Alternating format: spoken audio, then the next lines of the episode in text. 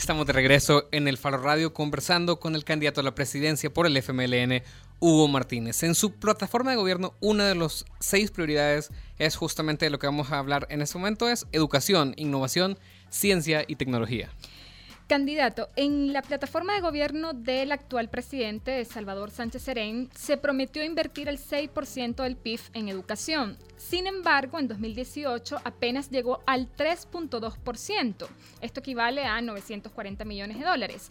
En esta plataforma, la que usted ha presentado recientemente, no vemos una, eh, una propuesta en referencia a cuánto debe ser la inversión del PIB en educación. ¿Por qué entonces mantiene en su discurso que la educación es una prioridad para usted y para su futuro gobierno? Porque efectivamente lo es. Y si tú revisas el programa de gobierno, hay una cantidad de propuestas enfocadas hacia la educación. Pero no solo es por la importancia que la educación tiene en una sociedad determinada, es porque yo lo creo, porque yo soy producto de esa apuesta por la educación. Es decir, si mis padres que eran maestros normalistas los dos, no hubieran apostado por la educación, yo no hubiera tenido las oportunidades que he tenido.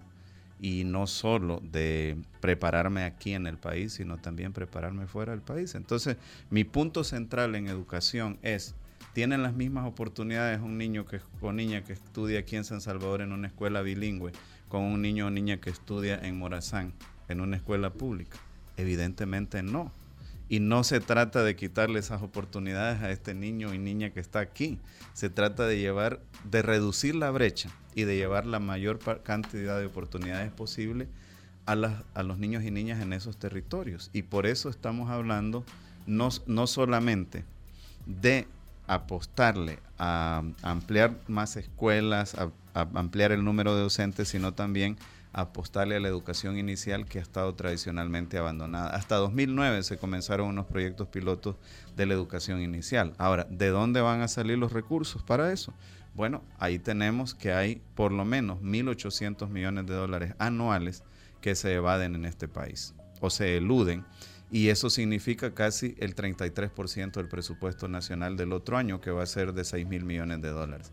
Entonces, de ahí vamos a sacar los recursos. Mi proyección en la plataforma es ir con un crecimiento gradual que lo va a determinar esos recursos que vamos a ir recaudando del combate a la evasión y la ilusión, la readecuación o la reasignación de otros recursos de otras áreas que quizás no sean tan urgentes y necesarias, pero que eh, tiene una clara proyección de recursos esta plataforma. Porque, bueno, se oyen propuestas, por ejemplo, hay una persona que quiere invertir en la construcción de una gran obra de infraestructura, que ya tuvimos la experiencia de lo que pasó con el puerto de la Unión, que si vemos, por ejemplo, la T4 de Barajas costó 4 mil millones de euros. Entonces, eh, construir algo de primer nivel como la T4 de Barajas costaría eso. ¿Eso qué es? El 66% de nuestro presupuesto nacional. Entonces, ¿de dónde se van a sacar los recursos para financiar, por ejemplo, la educación, los salarios de la gente, las pensiones, el aumento de las pensiones, etcétera? Eh, Entonces, uno tiene que ser responsable en lo que propone y responder a esas tres preguntas que yo siempre digo qué vamos a hacer, cómo vamos a hacer y con qué lo vamos a hacer. Es decir, tendríamos que renunciar con base a estas eh, proyecciones que han hecho de contexto y, de la poca inversión que hay en, este sector a ese 6% en el, próximo quinquenio. No he dicho eso. O sea, lo que yo he dicho es que debemos de llevar un crecimiento gradual. Eh, puede ser el 6%, puede ser cercano al 6%, puede ser más del 6%. Eso es lo que estoy diciendo.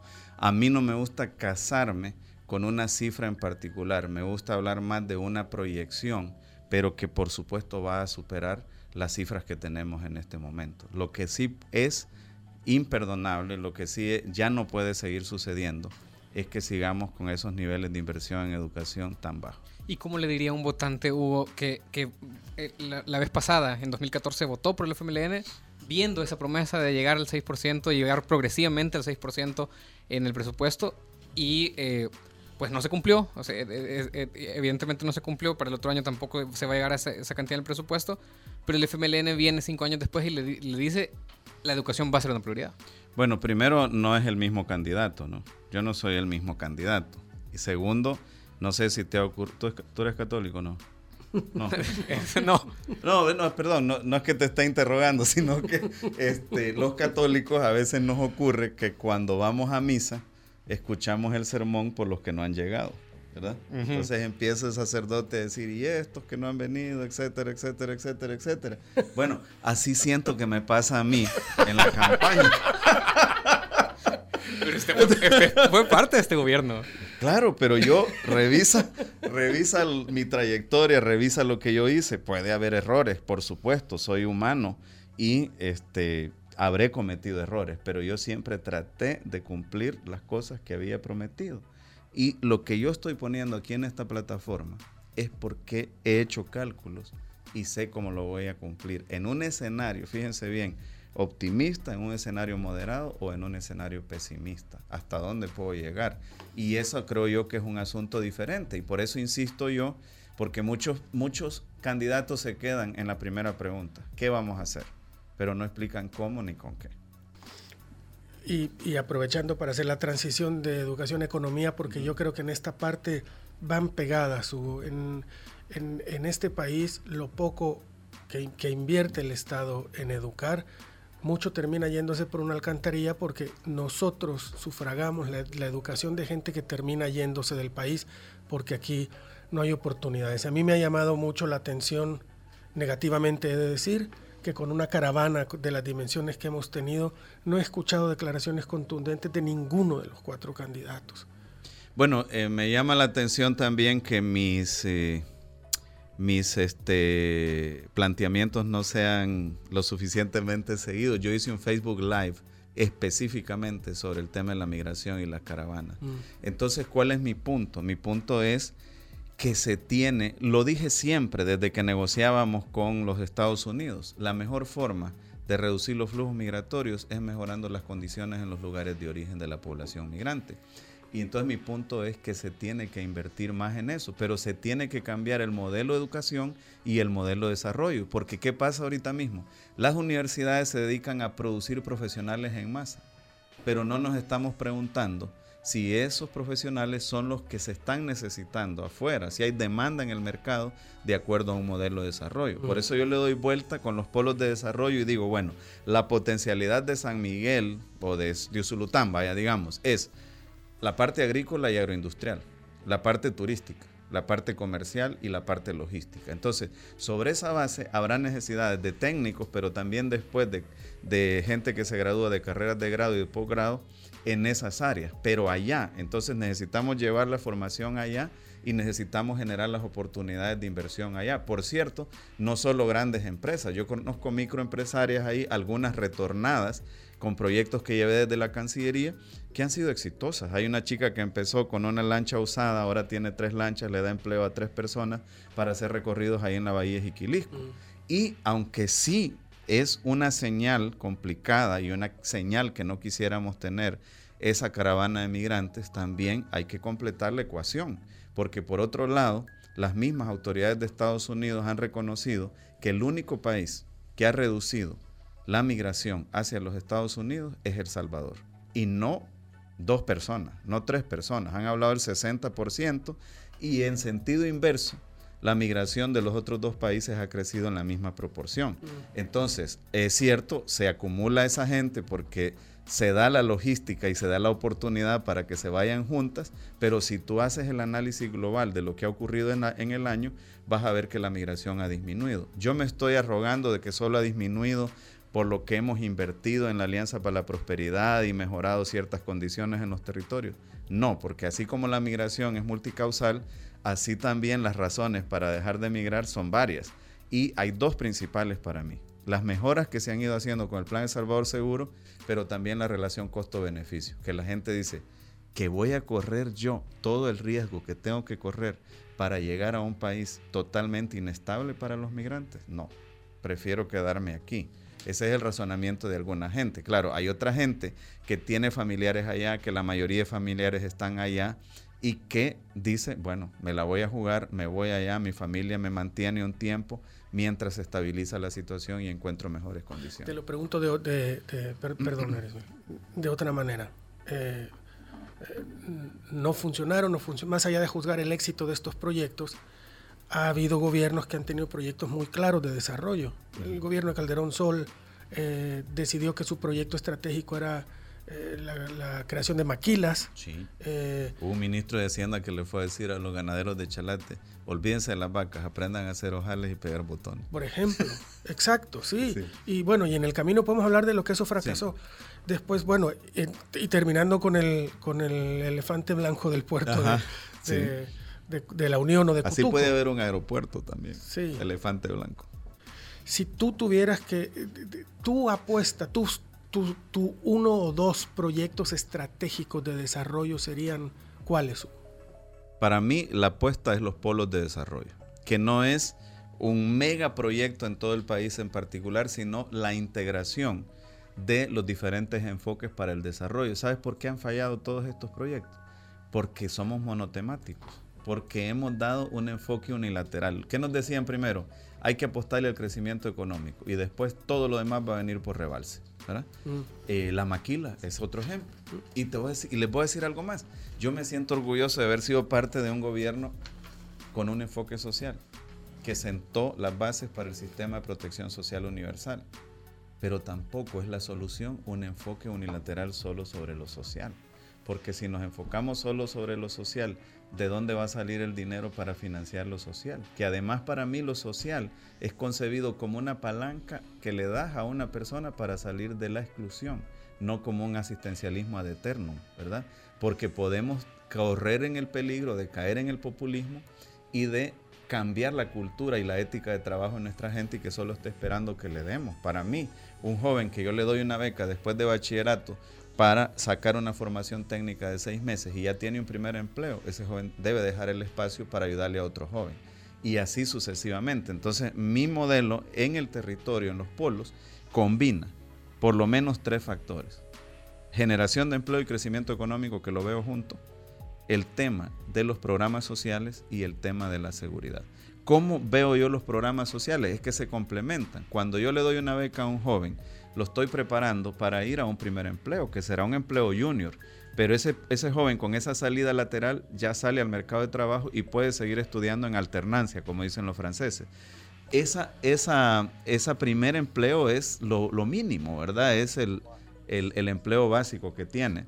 Y así mezclo también seguridad, porque cada oportunidad de empleo que le das a un joven lo está sacando de esa área de exclusión donde van a pescar los grupos criminales. Pero la pregunta es, cómo, porque eh, no es que no se generen empleos porque no queremos que se generen y, que por decreto se van a generar empleos. Cuando tú decís que en estos polos de desarrollo tú ves la generación de empleo, pero ¿quién los va a generar esos empleos en un país donde no hay inversión, donde... Es una mezcla de la apuesta del sector público, del sector privado y de los emprendedores. Fíjate que ahora acabo de estar con un grupo de emprendedores y emprendedoras que son emprendedores alrededor de los paquetes escolares, que son emprendedores alrededor de los proyectos de Conamipe, pero ellos han cambiado el tejido económico de sus comunidades, porque entonces ellos hacen productos, los venden ahí, tienen un ingreso, ahí nos explicaban, por ejemplo, algunos de ellos, un sastre, comenzó él solo, después tenía 17 empleados trabajando para él que consumían en el territorio. Una, señora que trabaja en reciclaje, igual, empezó sola, tenía ah, después 16 personas trabajando para ella. Entonces el tema es ubicar los nichos de oportunidades y dar un valor agregado, por ejemplo, a ciertos productos que nos permitan ir ampliando. Vaya, te pongo el ejemplo de turismo y lo agrícola, rapidito el turismo ha estado creciendo sostenidamente y hay una proyección de un crecimiento del 10%, este, ¿cómo se llama? Anualmente. Eso significa por lo menos unos 6 mil empleos nuevos en el área de turismo. Pero ¿qué tenés que hacer? Diversificar. El técnico en turismo, el joven técnico en turismo tiene que hablar inglés perfectamente. Por eso una de mis propuestas es meter el inglés desde el primer grado, pero bien, ¿verdad? Para que salgan hablando bien el inglés en el tema agrícola. Nosotros tenemos un problema, incluso yo que soy ingeniero agrónomo, fuimos educados para aumentar la productividad del campo, pero no fuimos educados para agregarle valor a esos productos. Entonces tenemos que hacer mucho en procesamiento, conservación, empaque y comercialización de los alimentos. El café es un ejemplo clave. Hay países que han colocado y venden mejor su café, no voy a decir nombres de países, pero es un café ácido. eh, este, que da gastritis. No como el buen café que me han dado ustedes aquí ahora. Entonces, y, y venden mucho mejor su café. Y nuestro café es un café de súper calidad. ¿Pero qué? No lo empacamos bien, no lo promocionamos bien. Y ahí reconozco yo también autocríticamente que no hemos hecho lo suficiente como gobierno. Candidato.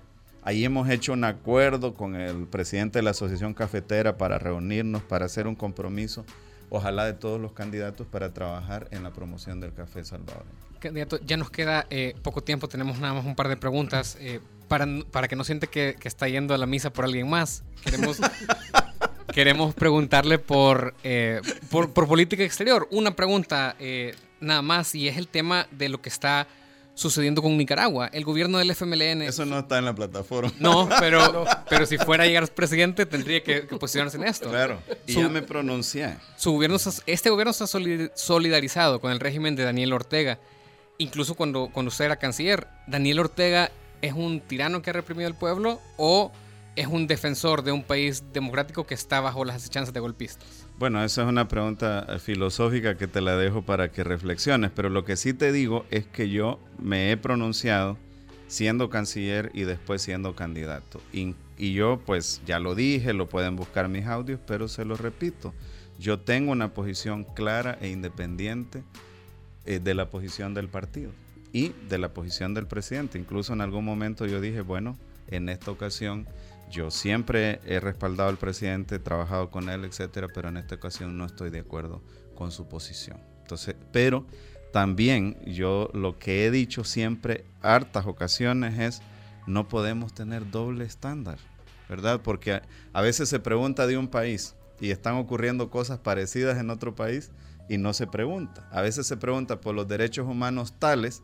pero no se pregunta, por ejemplo, ¿qué pasa que al día de hoy, ¿qué les pasa? ¿Cómo, ¿Qué les pasa? ¿Qué, ¿Qué, pasa que al día de hoy los niños y niñas que fueron separados de sus madres no han podido ser reunidos todos con sus madres en los Estados Unidos? Estamos hablando tres meses después.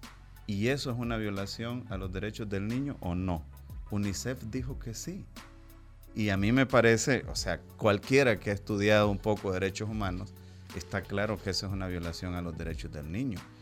Pero yo voy muy, a, muy frecuentemente a programas, etcétera, y nunca se me pregunta de esos casos. Yo no tampoco estoy para darle la pauta a los periodistas. Pero yo aprovecho no para preguntarte sobre el eso. Estándar, pero ¿no? yo aprovecho para preguntarte sobre eso, porque después de meses de declaraciones, de insultos, de acusaciones, de infamias del presidente de Estados Unidos contra los salvadoreños, eh, a mí me gustaría escucharte responder. Sí, mi estilo no es su estilo, ¿verdad? Yo no soy una persona de insultos, de acusaciones, etcétera, pero yo en su momento, siendo canciller, le pedí respeto al presidente de los Estados Unidos para los salvadoreños y salvadoreñas. Y lo voy a seguir haciendo. Y por eso yo siempre hago una diferencia entre las diferentes ramas del gobierno en Estados Unidos, entre el pueblo y el gobierno de los Estados Unidos. Y yo tengo muy buena relación, por ejemplo, con el Congreso de Estados Unidos. ¿Por qué en la estrategia para la protección de nuestros compatriotas migrantes dejé de poner el énfasis en el Ejecutivo?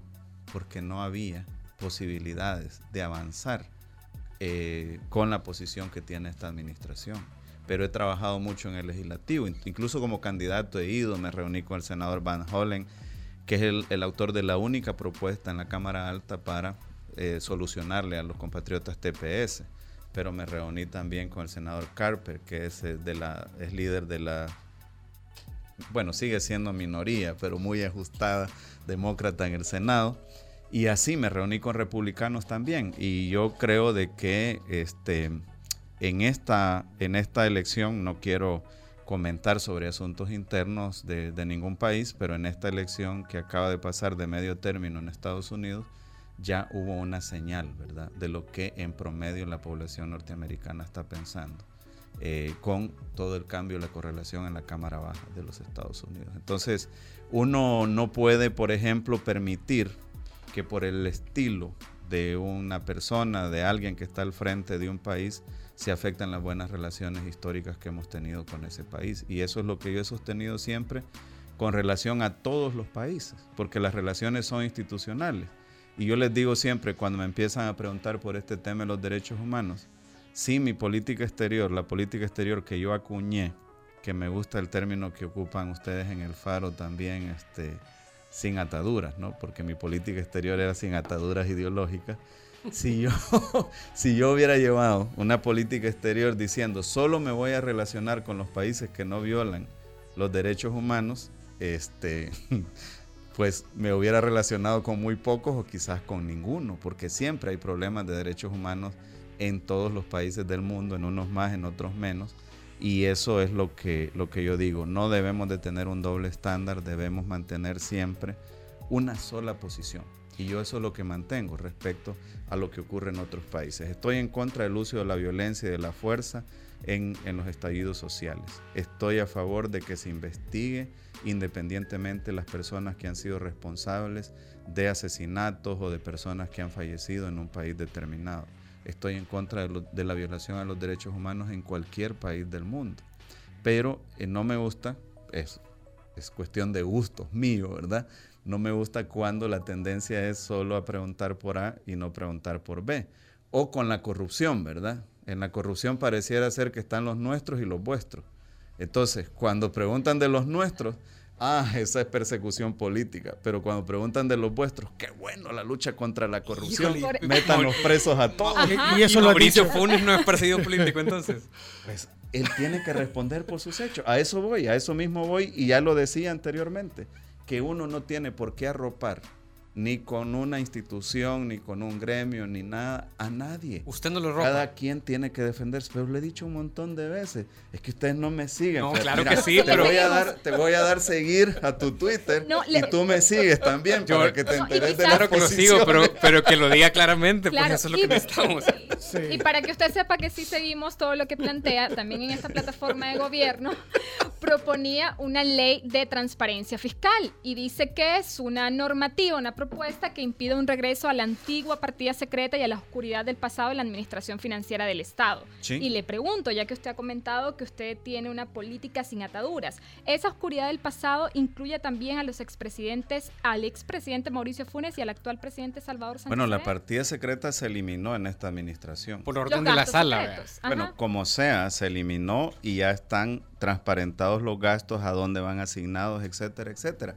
Esa es una vieja práctica, una práctica cultural que nunca debió haber ocurrido y que se debió frenar desde un primer momento. No se frenó desde un primer momento. Bueno, hay que hacerlo. Pero siguen habiendo, por ejemplo, gastos secretos. Incluso conversábamos recientemente con el secretario privado de la presidencia, Manuel Melgar, que le decía al Faro que estos fondos actualmente no pueden auditarse porque son reservados. ¿No creería que eso tendría que cambiar en una próxima Bueno, no sé, no he escuchado las declaraciones de Melgar, pero... Ya ves que no nos seguís. Ese tipo... Pues sí, es que por eso les estoy proponiendo que hagamos un acuerdo. Ustedes me siguen, yo lo sigo. Pero no he escuchado las declaraciones de él. Pero si eso ocurriera tal así como lo estás planteando, se tiene que eliminar. Yo lo que sé es que hay aprovisionados fondos, por ejemplo, para el organismo inteligencia del Estado, para el tema de la soberanía, etcétera. Yo el tema de la soberanía lo conozco. Entonces yo no le puedo decir a un país a través de publicar un gasto a dónde estoy apuntando mi estrategia en mi disputa sobre el tema soberano con ese país. Eh, lo digo por ese tema. Ahora, yo te voy a decir algo, yo en la propuesta voy más allá de la ley de responsabilidad fiscal. Yo estoy planteando, además de todo el tema de prevención de, de la corrupción, que no me voy a enfocar en eso, pero es muy importante, tres medidas clave en la parte punitiva. Que no prescriban los delitos de corrupción, ¿verdad? Número dos, que se aumenten las penas a los que cometen un delito de corrupción. Y número tres, que la ley de extinción de dominio se aplique y se le dé dientes para que alguien que se ha quedado con dinero del pueblo, independientemente quién sea, la, se le incauten los bienes. Porque hoy vienen a decir, no es que no tengo el dinero, a saber qué se hizo, etc. Hay que incautarle los bienes, hay que subastarlos y hay que recuperar ese pisto. Uh, rapidito, porque eh, esto de que no prescriban los delitos de corrupción me parece a mí importantísimo, pero esto lo aprueba la Asamblea y esto quiere decir que lo tendrían que aprobar los votos, para empezar, los de tu partido. Pregunto si en tu partido hay esta misma voluntad política. Bueno, yo lo puse en la plataforma y que den un paso adelante los diputados de mi partido que no van a apoyar esta medida. Vamos a ver, número uno. Y número dos, vamos a ver hasta dónde llega la voluntad de los otros candidatos. Yo les digo, hagamos ya un pacto contra la corrupción y aprobemos esto. No esperemos hasta las elecciones. Digámosle a nuestras bancadas, ok, aprobemos ya que, que no prescriban los delitos contra la corrupción. Aprobemos ya penas más altas para los que cometen delitos contra la corrupción y démosle más dientes a la ley de extinción de dominio para caerle a todas las cositas de las que se han hecho malavidas, que les caigamos, las recuperemos, las subastamos y recuperemos el dinero que, con el que se han quedado. Es que, es que no puede ser, no puede ser de que haya gente que confesamente y que con las investigaciones se haya quedado con esas cantidades de dinero. Eso no lo podemos permitir. Y la muestra de voluntad que yo le pido a los otros candidatos, por cierto, si vienen aquí, no sé si van a venir, pero les preguntan si están dispuestos, como un pacto en contra de la corrupción, que firmemos ese pacto y que le digamos a nuestros diputados, vaya, voten por estas medidas que son en contra de la corrupción. Candidato, no nos podemos ir sin preguntarle eh, algo que expresaba alguien aquí en y eso el... que era hasta la 1 y 45 la entrevista. Es, es, ya la última pregunta, démosle, pero no nos podemos ir sin, sin eso. Este, un joven que de alguna manera ha estado vinculado al, al partido, que estuvo en este programa, que también acompañó eh, la elaboración de esta propuesta de gobierno, decía, nos decía acá, Pablo que es Benítez. Pablo Benítez, decía que eh, es mejor perder y recomponer la izquierda que hacer una alianza con Bukele. ¿Usted piensa lo mismo? Mira, esa es una opinión de él, que por cierto, que yo sepa, no, yo estoy seguro no forma parte de ningún organismo de dirección del partido. No, es que no A él se le pidió que colaborara, vio que estuvo apoyando en, en la moderación de algunas reuniones, pero la opinión de él bajo ninguna circunstancia representa mi opinión como candidato. Yo no tengo voceros, yo hablo por mí y la opinión de él no representa mi opinión como candidato. No, y no se lo estamos pidiendo, ni siquiera se lo pedimos a él como vocería del partido. Vino como un joven que ha acompañado y que cree también el partido, que está de acuerdo con las eh, estrategias, ideologías de, del partido de izquierda y creímos importante preguntarle a usted también si estaba de acuerdo con eso. No, esa es la opinión de él, o sea, yo creo que es una opinión, como tú lo acabas de decir, es una opinión individual de él. Tómense un café con él, que les aclare bien la situación pero yo no tengo ningún, ni, o sea, no tengo a nadie que esté actuando como vocero mío. ¿Usted no piensa en alianzas?